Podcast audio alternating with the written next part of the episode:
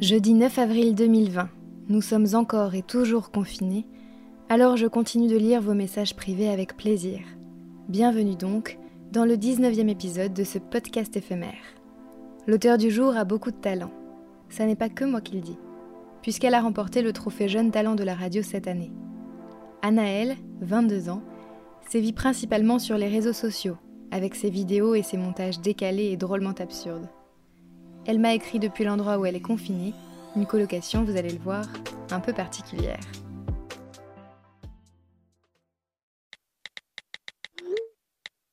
Je vais être honnête.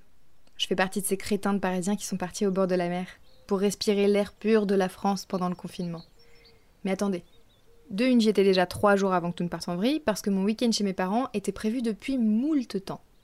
Et ensuite, je vis dans un tout petit studio, 14 mètres carrés, très peu éclairé, sans ascenseur. Après, j'habite au rez-de-chaussée, donc ça, c'est pas très grave. Mais j'ai même pas de machine à laver, ni de four.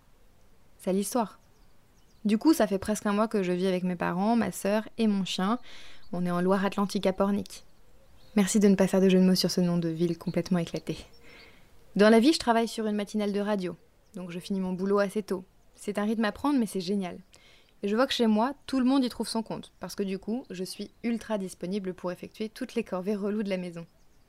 Je ne me plains pas, il y a des choses que je tolère. La vaisselle, faire une machine, passer l'aspirateur, ça va, c'est la base. Le pire n'est pas là.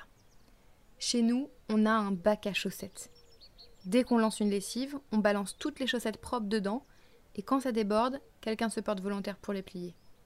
Et si vous avez suivi, vous comprendrez que personne n'a envie de le faire et que la corvée, c'est pour Bibi. Bref.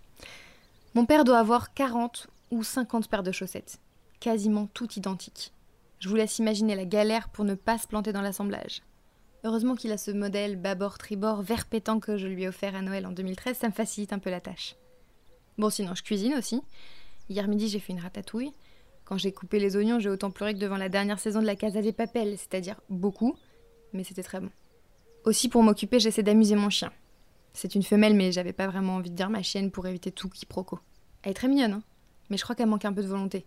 Souvent, je lui lance la balle, elle me regarde et elle se barre dans la direction opposée.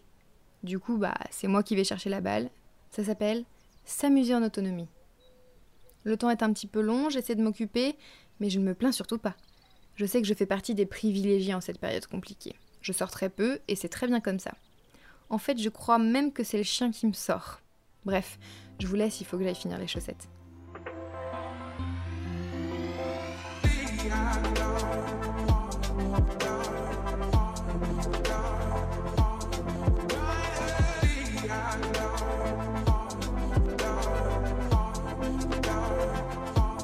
Si vous voulez vous aussi prendre la plume, n'hésitez pas à m'envoyer vos textes sur Instagram ou par mail à yokojournaliste.gmail.com.